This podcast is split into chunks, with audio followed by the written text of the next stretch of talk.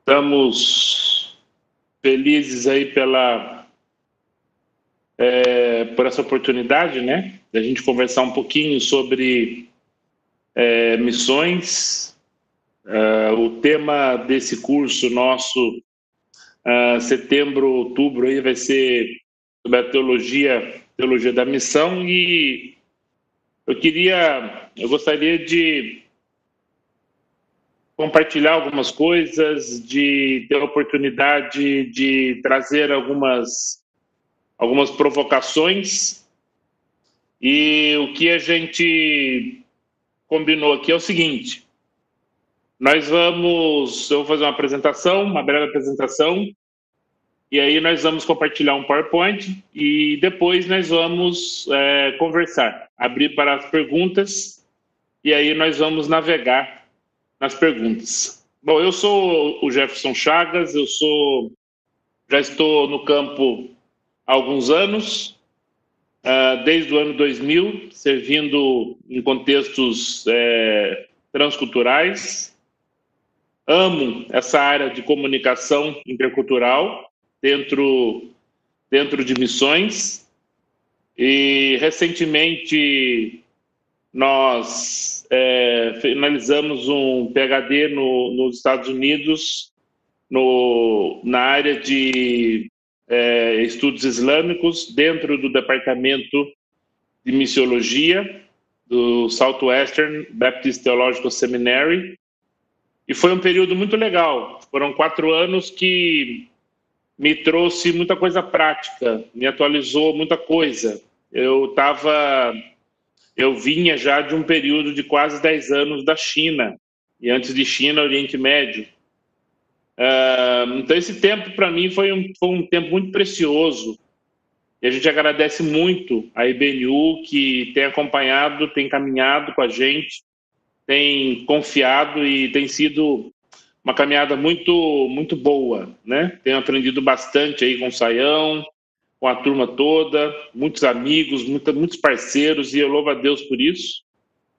E, e esses quatro anos foram tempos bem preciosos, porque você sai de um tempo da academia, você sai de um tempo de campo missionário, e aí você entra numa conversa acadêmica, só que as pessoas pensam que academia é somente algo abstrato, né? Aquela coisa que não tem conexão com a prática. E o departamento que eu trabalhei, e é o departamento que a minha tese foi foi totalmente prática, né? Nós trabalhamos com um discipulado, é, uma proposta de discipulado para muçulmanos que se convertem. Então, nós temos um problema é, muito sério hoje dentro da missiologia, que é a conversão, é, estudar os fatores que levam muçulmanos à conversão e logo depois é, trabalhar o follow-up, a questão do discipulado. E nós temos visto muita coisa acontecendo, muita gente fazendo trabalhos relevantes, porém, nós temos visto, visto também uma, uma importação, né? Um, as pessoas levando seus métodos, levando as suas estratégias em contextos que não resolvem os problemas. Né? Nós sabemos que o muçulmano, quando ele se converte, ele tem muitos obstáculos é, nesse processo, nessa caminhada. E nós estamos falando de Oriente e Ocidente, nós estamos falando de coisas, é, de mundos bem diferentes, né? Quando, quando, a gente fala, quando a gente fala de missão, o que nós vamos fazer aqui nesses dois meses, nesses encontros, é, gerar algumas provocações e a gente trabalhar algumas coisas do dia a dia, coisas modernas que a gente precisa pensar. Pensar sobre estratégias missionárias, pensar o meu papel como cristão na igreja local. Eu sou o quê? O que, que eu faço? Eu só contribuo? Eu só contribuo para o pro projeto, mas eu posso me envolver? De que maneira eu posso me envolver? Né? Então, a gente quer falar um pouco, um pouco sobre isso. Eu sou é, casado há 25 anos, né? Com a, com a Ivanice, eu sou, é, eu tenho só uma esposa, né? A gente costuma brincar sobre isso porque nos contextos aí, né? As pessoas têm mais de uma esposa aí, né? No mundo muçulmano, tudo. Então, E tenho a Ana Júlia, nossa filha de 12 anos, e é um prazer muito grande a gente estar tá servindo, e a nossa família é, servindo. Nesse momento, eu estou falando da Europa, mas daqui a algumas semanas eu estarei, eu estarei no Brasil. E eu queria conversar um pouquinho, falar um pouco com vocês aqui. Eu vou colocar um cronômetro aqui que é bom, faz mal a ninguém.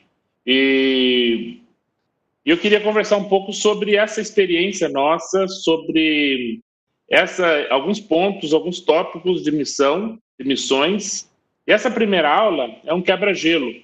Eu quero falar algumas coisas que eu acredito que seja relevante. Eu gostaria muito que vocês sim, que, que houvesse essa interação no momento que a gente for conversar aí, tá bom? Eu vou então compartilhar o meu PowerPoint com vocês e a gente vai ter oportunidade aí de conversar um pouquinho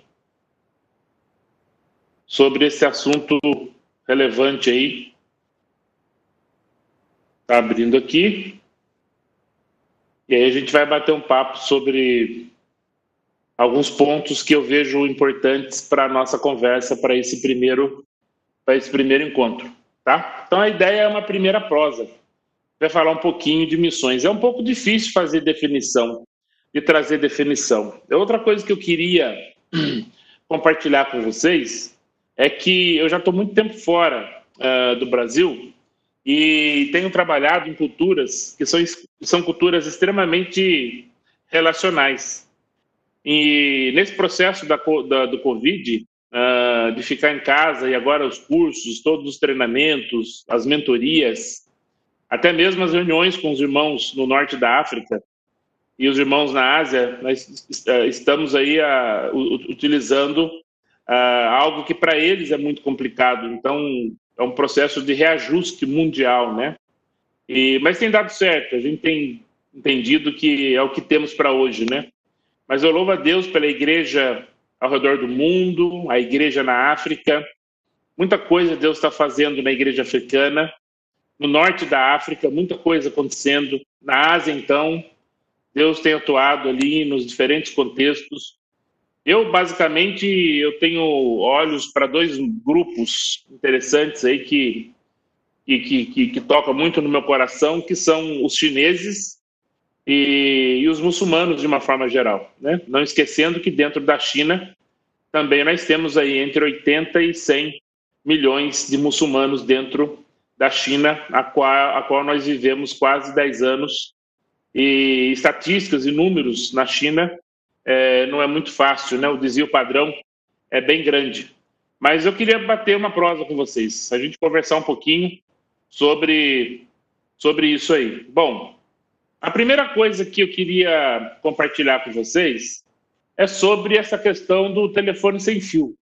Eu quando eu sou do interior de São Paulo, eu falo porta, falo morto. Eu sou de Taubaté, não, não tão longe de São Paulo, mas eu lembro que tinha uma brincadeira que nós falávamos aí do telefone sem fio, né? Juntávamos as pessoas, aí o primeiro falava alguma coisa e quando o último recebia a mensagem, a mensagem ela era bem diferente da inicial. Isso acontece muito no processo de comunicação. Quando nós falamos de missões, nós estamos falando de comunicar a mensagem, de modo que aquela pessoa, daquele povo, daquele grupo étnico, ela compreenda, né? ela compreenda quem é Jesus, ela compreenda exatamente o que a Bíblia diz. E esse processo dessa comunicação, é, existem os seus ruídos.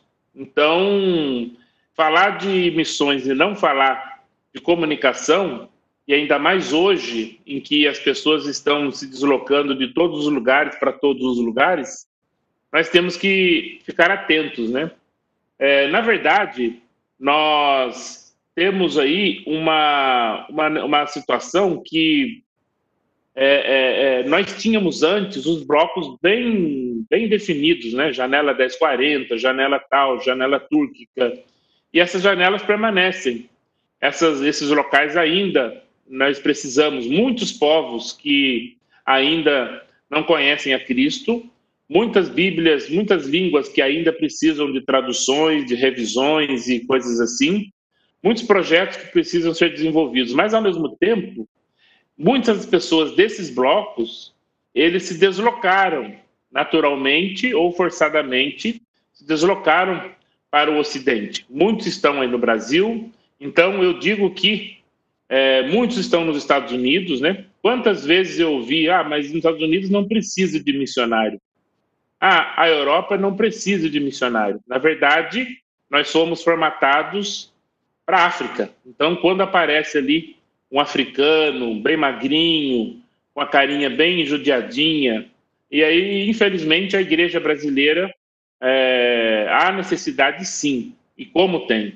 Vocês não têm ideia da necessidade do desenvolvimento comunitário cristão, e a gente vai falar isso durante o, esses, essas semanas, mas é, muita gente usa, infelizmente, não gostaria de dizer isso, mas muitos missionários utilizam dessas imagens, dessas informações, uh, de forma a trazer o emocionalismo e alguma coisa assim, e realmente tem prejudicado. Tem prejudicado porque quando você vê a migração dessas pessoas de povos fechados para a Europa, para a América, para os Estados Unidos, para o Brasil, né? É, hoje essas pessoas já são nossos vizinhos. Quando você olha em São Paulo, você vê essa miscelânea, você vê esse mosaico intercultural. Quando você vai para. Então, hoje é uma realidade. Os deslocamentos naturais, deslocamentos forçados. Eh, na minha ótica, eu, eu, eu entendo que falar de plantar igreja no Brasil falar de iniciar um projeto de evangelismo, é, não tem como não pensar no vizinho filipino, no vizinho é, indonésio, no vizinho refugiado, seja ele haitiano, a categoria a qual ele chegou, ou haitiano, ou os refugiados sírios. Há necessidade, na minha ótica, que os seminários, que os centros de treinamento, os seminários teológicos, sejam eles é, para formação de leigos ou para pastores, é um assunto que não tem como a gente ficar fora, né? E aí, comunicação é essa questão que não é novo para ninguém. Ah, às vezes, um risco é Francisco, né? Às vezes você fala alguma coisa, um já entende.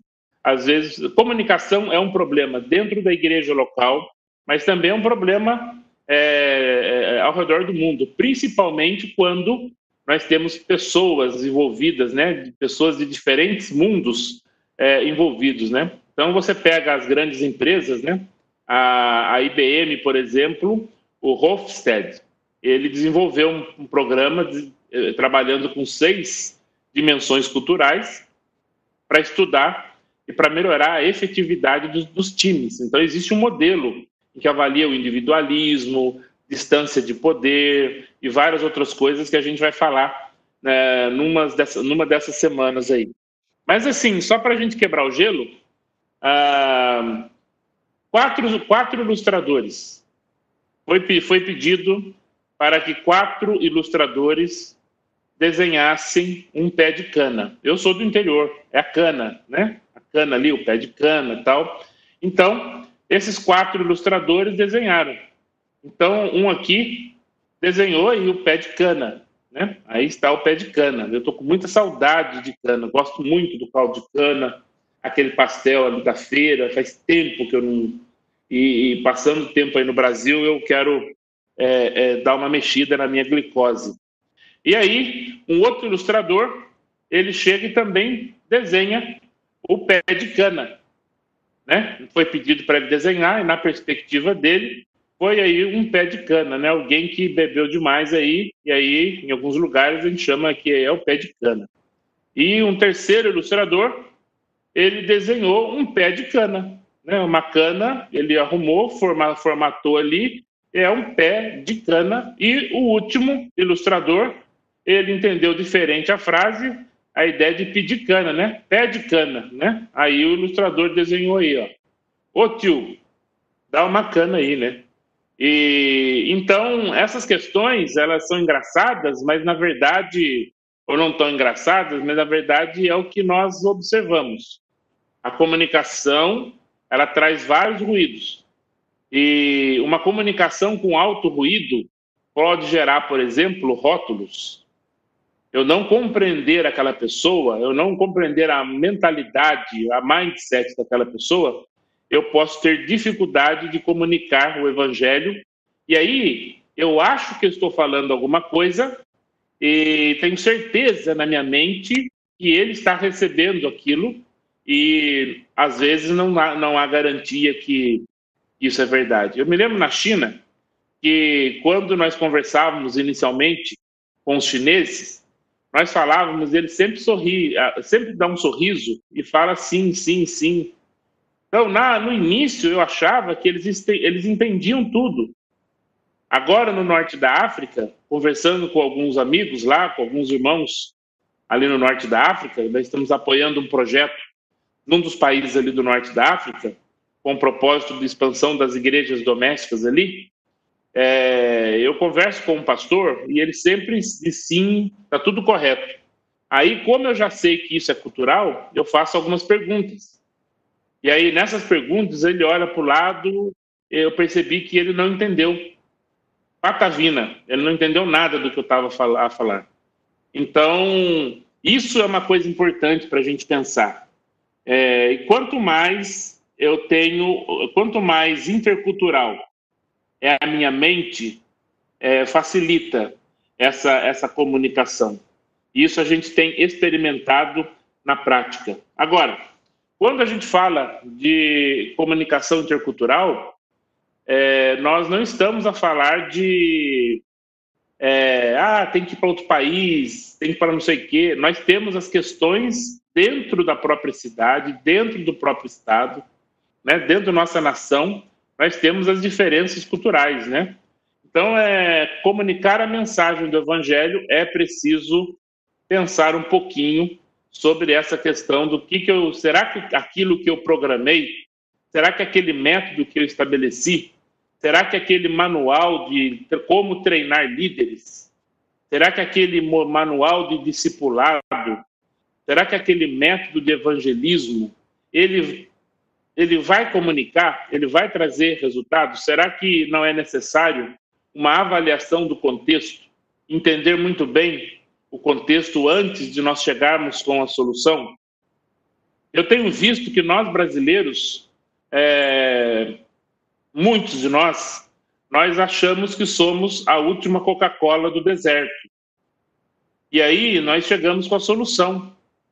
E eu me lembro que, que há três anos atrás, é, parte do meu programa de PHD, nós entrevistamos 30 pastores que moram no mundo árabe.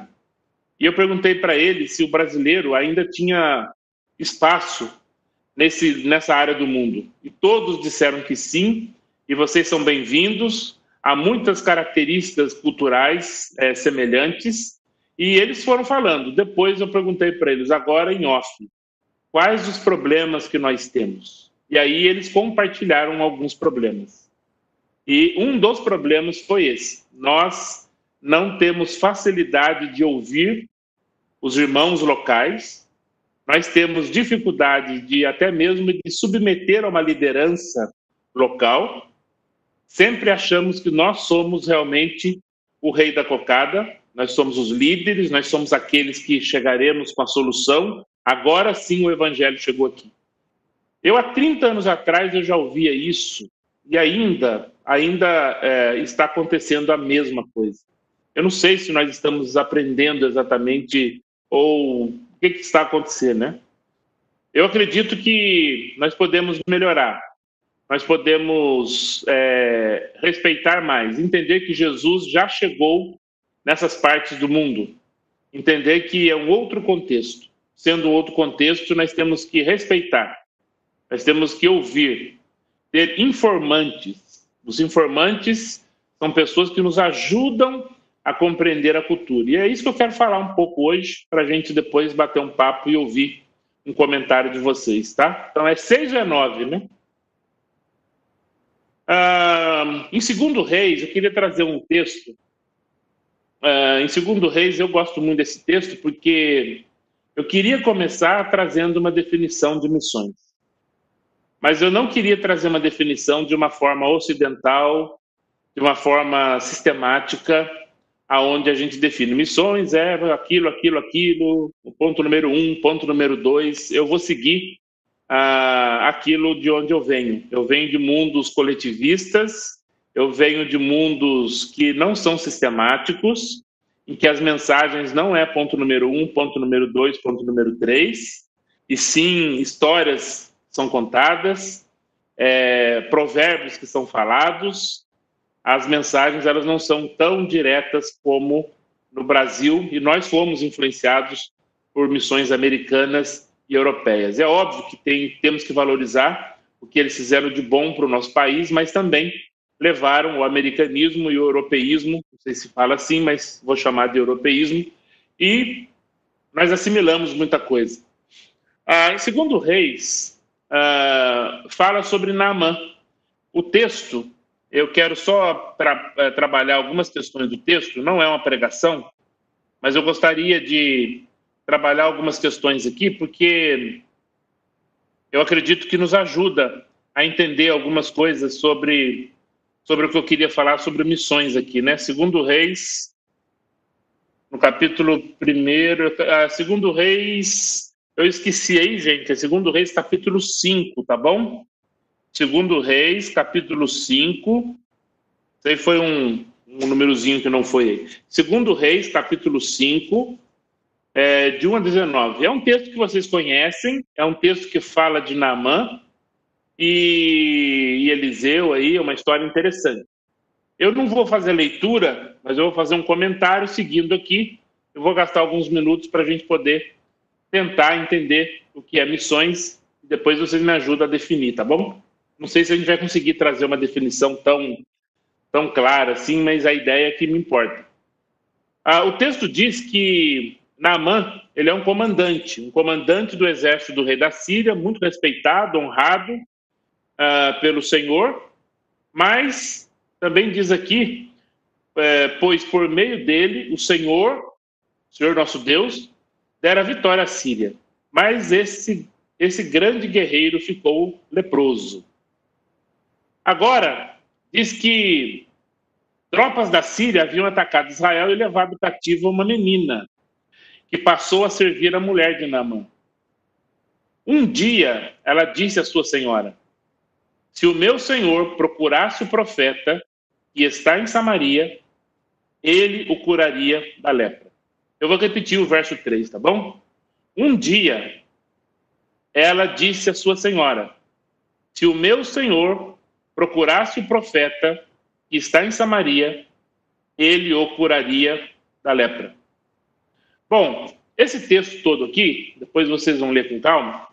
Esse texto ele é interessante porque Naamã ele ouve essa serva, ele ouve essa moça e ele vai até o rei de Israel. E ele diz ao rei de Israel que ele gostaria que gostaria de ir ali a Israel, ali em Samaria, para que ele encontrasse esse profeta que ele precisa ser curado. Ele está com um problema no rosto, ele está com uma enfermidade no rosto. E agora essa serva. Eu já vejo muitos milagres nesse texto. O primeiro milagre é esse general ouvir e dar ouvido, né? Dar ouvidos e seguir aquilo que essa moça falou. Ela veio de Israel né? É, é, Naamã esteve lá e ele trouxe essa moça.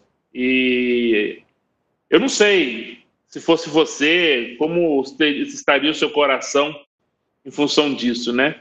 Essa moça, ela não pediu para estar ali, ela foi tirada do seu ambiente, ela foi tirada dos seus parentes, ela foi tirada da sua comida, da sua cultura, e agora ela está na casa de um general então ela tem que ver esse homem aí todo dia, né? E agora ela vê esse homem com um problema no rosto, com essa enfermidade no rosto, e diz: Olha, se o meu senhor procurasse o profeta lá em Samaria, ele o curaria da lepra.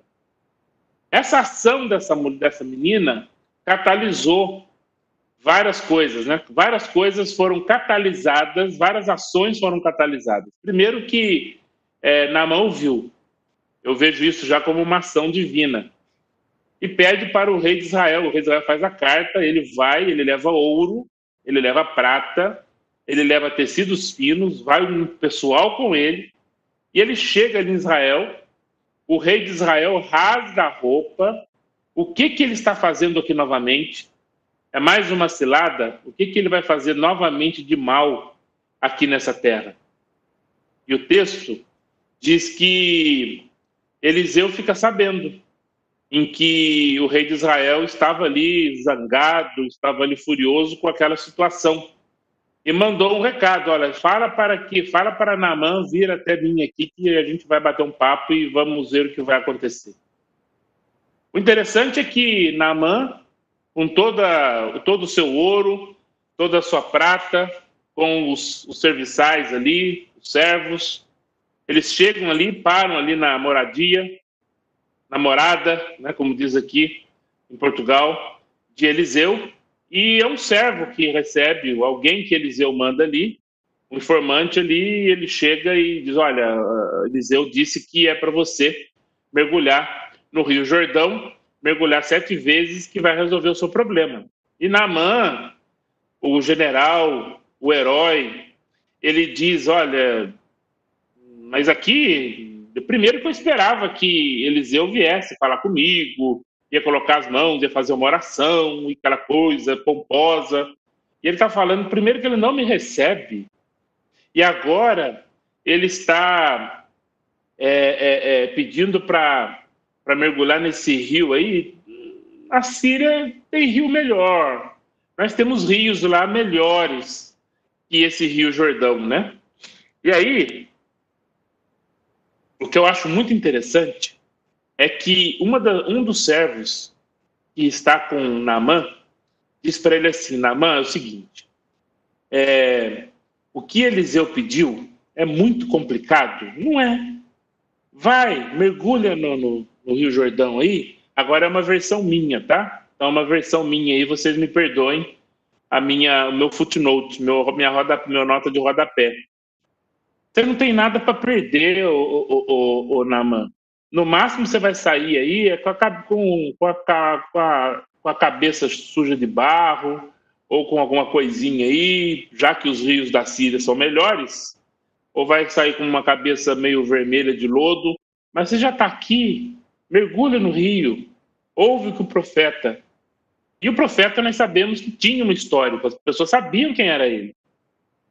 E a gente vê, né? E quando Naaman ele mergulha, ele põe sete vezes, ele mergulha ali, né? Põe a cabeça ali, ele é curado. E quando ele é curado, ele entende. É tão bonito isso, é, que ele entende que, que existe só um Deus, né? Ele diz aqui, né? Até sublinhar no verso 15: Agora eu sei que não há Deus em nenhum outro lugar, senão em Israel. Uma coisa interessante Geralmente, quando nós ouvimos mensagens nesse texto, nós damos enfoque ao Eliseu, que é lógico, nós damos um enfoque, só que eu gostaria de, de, de dar aqui um, uma atenção, de fazer um underline uh, naquela menina que está lá na casa de Eliseu, na casa de Naamã. Ela poderia, ela, ela tinha todos os motivos para chegar e falar: Ó, oh, esse general aí, ó, o que ele fez comigo, me trouxe como escravo para cá, tudo bem que a questão de escravo, né, naquela época não é a mesma coisa da escravidão de hoje, né, da, da, do período mais moderno, mas ela foi tirada do seu mundo, né? Ela poderia talvez dizer assim, olha, é, que esse rapaz aí fique, que esse general fique empipocado aí de tanta de tanta doença aí. Alguns dizem lepra, outros textos não afirmam que era uma lepra, né? Mas o texto aqui na NVI diz que ficou leproso, né? Ela tinha todos os motivos para chegar e falar assim, que morra, né? Que morra de lepra. Mas não. É, eu vejo que ela sai de Israel, mas o Deus de Israel não saiu dela. Eu vejo aí doçura, eu vejo compaixão, eu vejo muita coisa legal na vida dessa moça. E outra coisa que eu queria ressaltar aqui é aquele, aquele pessoal que está com Naamã já dentro de Israel em que eles chegam e falam para Israel, né, para Naamã. E eles dizem assim, no texto fala, meu pai, né? Eles dizem: Meu pai, não. Vai lá, né? É, coloca ali a cabeça ali no rio e mergulha ali. Não é tão difícil isso. Como é importante né, a gente é, observar essas, essas pessoas que, que estão do nosso lado e muitas pessoas são negativas, enxergam o mundo por um. enxergam o copo vazio, né? E não observam aquela outra parte que está com água. Mas eu vejo a ação de dois servos. São servos dessa história que mudam a vida de Namã. Namã é curado. Namã, ele é curado fisicamente e espiritualmente. Namã entende que existe um só Deus. E agora ele compreende a diferença do Deus verdadeiro para os demais deuses. E logo, nesse primeiro choque, onde ele entende que não há Deus em nenhum outro lugar senão né, em Israel, ele começa, no fim desse texto, no fim do, do, do verso aqui, ele fala: Olha, uh, eu estou com um problema, porque eu preciso, o rei lá de Israel, o rei da Síria, nós vamos lá no templo adorar, e aí nós temos que ajoelhar, e aí a, a, a, o rei, ele tem algum problema ali, né? Quando nós vamos no templo de Rimon, eu também tenho que me ajoelhar, pois ele se apoia em meu braço. O rei se apoia no meu braço. Agora, eu sei quem é o Deus verdadeiro. E agora eu vou ter que ir lá no templo de Rimon, eu vou ter que me ajoelhar para poder ajudar o rei a se ajoelhar. E que o Senhor perdoe o teu servo por isso. Olha que coisa linda, né? Você vê o que é missão. Eu acho que isso é missão. Ah, como é que define missões? Eu acho que eu defini missões. É, a, a ação dessas pessoas, dessa moça, na casa de Naamã, com compaixão, ela olha para o rosto dele, ela catalisa toda essa história, e agora ela chega já com essa experiência do único Deus, de crer no Deus de Israel, e não é mais Rimon, não são outros deuses. E agora ele está com um problema, porque ele vai ter que se ajoelhar. E a parte maravilhosa do texto no verso 19, Eliseu diz assim: vá em paz.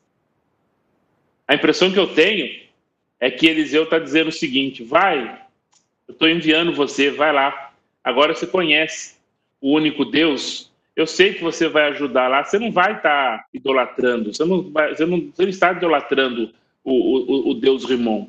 Você está ali ajudando o rei, né? Mas vá em paz, faz a diferença na vida do rei, faz a diferença na vida das pessoas. E agora você é uma autoridade. Né? Você veio para cá para ter uma experiência.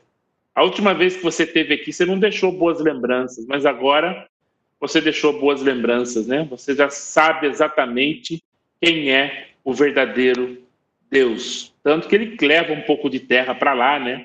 Para ele levar ali, para ele ter como lembrança dessa experiência marcante.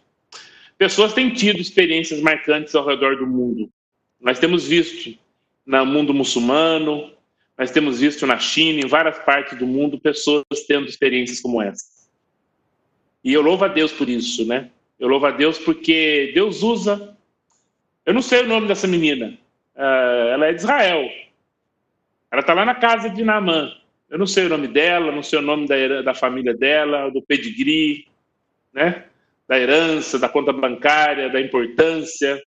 Eu só sei que o Deus de Israel, que estava dentro dela, que ela trouxe com ela, fez a diferença. E a minha oração é que nós possamos fazer a diferença. Nós, como igreja local, como crente, da igreja local, como cristão, que nós possamos entender que Deus usa as pessoas mais simples, Deus usa. E a diferença está no o que está no nosso coração. Quem é o Deus? Nós conhecemos o nosso Deus? Será que nós conhecemos o Deus de amor, o Deus de graça? Essa menina, ela teve ternura. Que Deus nos ajude nessa caminhada nossa, e na correria do dia a dia, que nós possamos entender, nós possamos entender que é importante ter compaixão, ter ternura, olhar para as pessoas com outros olhos. Aquela menina, ela olhou para o físico de Naamã, mas ela também olhou para o coração dele, né? E Deus usou Eliseu, Deus, Deus usou os servos, e Naamã, ele, ele teve uma experiência genuína com o Deus de Israel, né? O nosso Deus. E aí, eu não sei como é que a gente define missões. É... Eu vou colocar uma definição aqui. O Dennis Mock, o pastor Dennis Mock, ele fala uma coisa interessante em um dos livros dele, de um curso de formação de líderes. Ele diz o seguinte, que missões é mais ou menos isso, é a igreja enviando cristãos para comunicar a mensagem do evangelho aos que não conhecem a Cristo em todos os lugares, local e global. Nós chamamos isso de cristão local, né? Também, essa ideia de encorajar e fortalecer os crentes é algo importante nesta definição de missões. Nas nossas viagens à Ásia, nas nossas viagens, as últimas que eu tenho feito muitas, né, antes do Covid, ao norte da África, uma das coisas que o meu orientador, que faleceu há três semanas, ele é árabe, ele era árabe, e ele me disse o seguinte: olha, treinar é importante, é, desenvolver um treinamento local, contextual, um discipulado que faça sentido, ouvir os irmãos, tudo isso é interessante, mas encorajamento é uma das coisas que nós precisamos. E olha, eu queria estender isso não somente aos irmãos em países de pouco acesso ao evangelho. Eu queria estender isso também a, a nós na igreja local e que nós possamos encorajar o outro.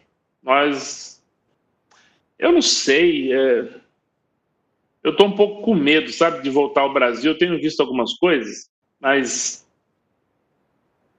a gente precisa, acho que, olhar melhor para quem está do nosso lado na igreja, né? Entender que ele tem uma história, entender que talvez ele está passando uma necessidade física ou espiritual, e a gente entra e sai como um teatro, um. Eu não sei se eu estou longe demais, eu estou falando besteira, mas que a gente encoraje, que a gente seja um agente de encorajamento. E eu já teve um dia aqui, eu saí daqui de Lisboa, eu saí 5 da manhã, andei sete horas de carro, peguei um, parei na, no sul da Espanha, peguei uh, um barco e cheguei no norte da África. E apenas para tomar um café e almoçar com alguns irmãos lá do norte da África. E isso gerou muita coisa legal. Eu me lembro quando eu fui numa montanha na China e tive.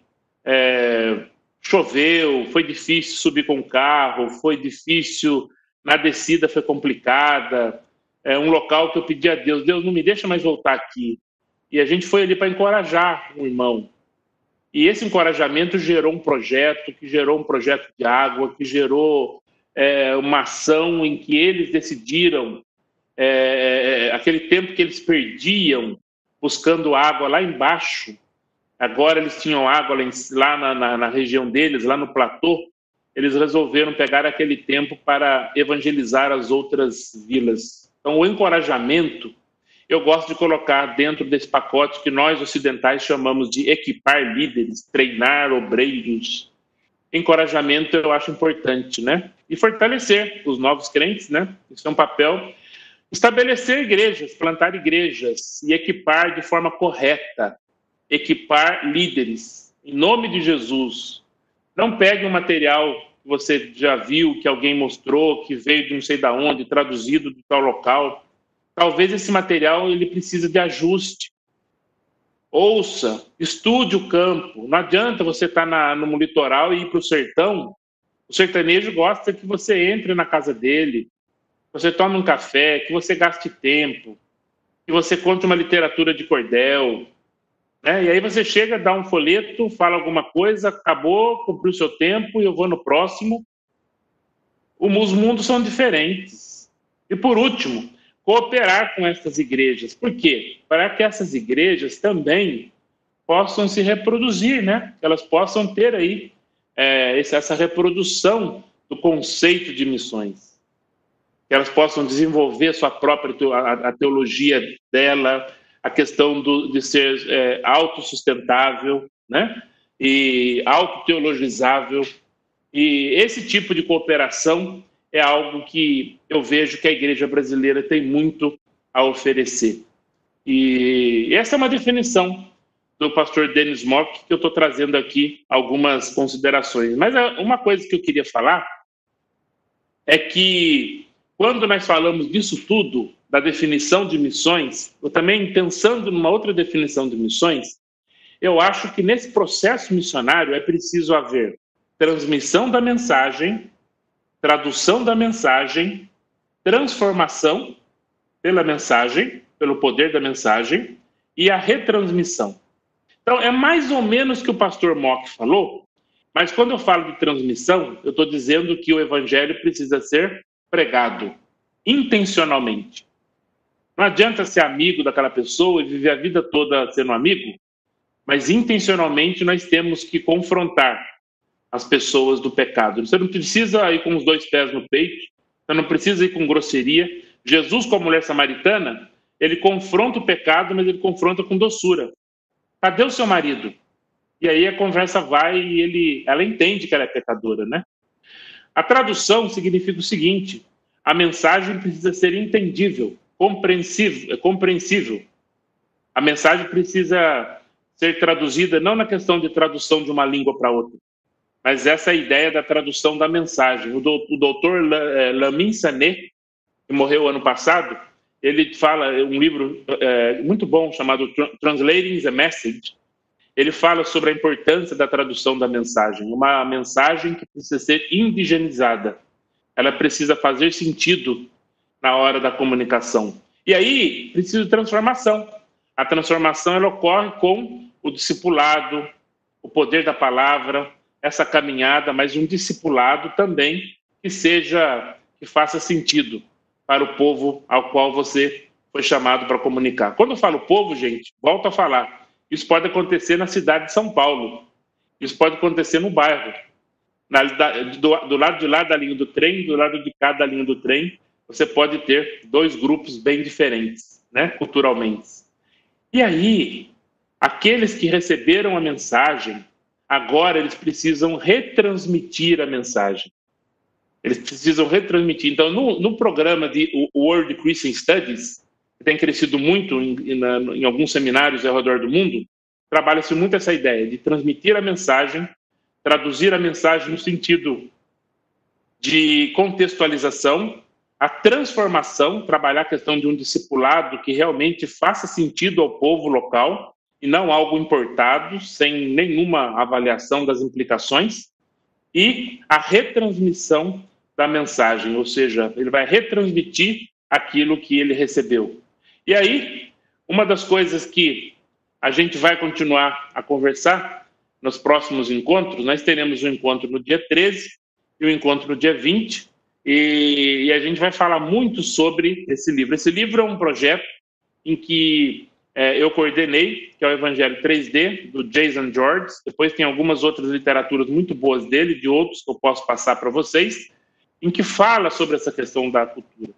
Como comunicar o evangelho? De que maneira que a gente comunica o evangelho nas culturas aonde asiáticas, culturas que eh, prevalece muita questão de honra e vergonha. A gente vai falar isso na aula do dia 13, na aula do dia 20, e nós vamos fazer um teste para que você analise, você faça um teste para avaliar sua cultura. Você, você é de que, qual cultura que prevalece a, a, qual a cultura onde você nasceu, cresceu, né, prevalece o quê? Isso é importante porque isso ajuda a gente a compreender um pouquinho a nossa cultura, entender que nós não estamos falando de culturas melhores ou piores, apenas falamos de que as culturas são diferentes, não há ranking de culturas. E eu vou repetir essas coisas muitas, muitas vezes, mas é um papo que não dá. Falar de missões não dá para a gente não falar de comunicar a mensagem intencionalmente. Jesus, em João capítulo, no capítulo 4, Jesus ele fala para os discípulos: olha, hoje intencionalmente, não tem jeito, não tem jeito, nós vamos passar por Samaria. Nada de pegar o caminho da Pérea, hoje nós vamos cruzar. E aí Jesus ele sabia que ia ser uma excelente aula e o final da história em João capítulo 4 é que houve salvação em Samaria.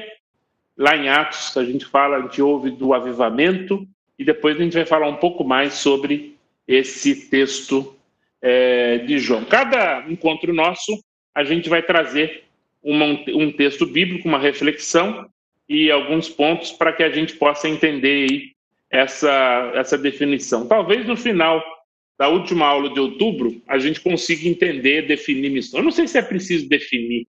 O, meu, o que eu quero é que a gente consiga entender isso aí. Entender aonde nós podemos atuar e quais são os pontos que nós podemos melhorar como igreja. E, e o mundo está aí. E eu curto muito essa questão das culturas diferentes. E o mais legal de tudo isso é quando a gente vê lá em Apocalipse, né? As pessoas de todos os povos, línguas, tribos. Puxa, que legal isso. O nosso Deus, ele é um Deus que está interessado em abençoar, né? O pastor Saião pregou a mensagem Deus ama os árabes. Eu já preguei essa mensagem mais de 200 vezes, dei uma carinha, dei uma, ajeitadinha minha, mas é muito interessante, né? E a Agar, ela está no deserto, com a, a barrigudinha, com Ismael ali, e aí Deus chega e fala: Olha, eu vou abençoar esse menino que está na sua barriga, né? Você foi escrava, mas esse menino vai ser livre como um jumento selvagem, é, pastando aí, né? Pelas campinas. E a gente sabe que essa liberdade é somente em Cristo, né? Ele veio para libertar, ele veio resgatar o que se havia perdido.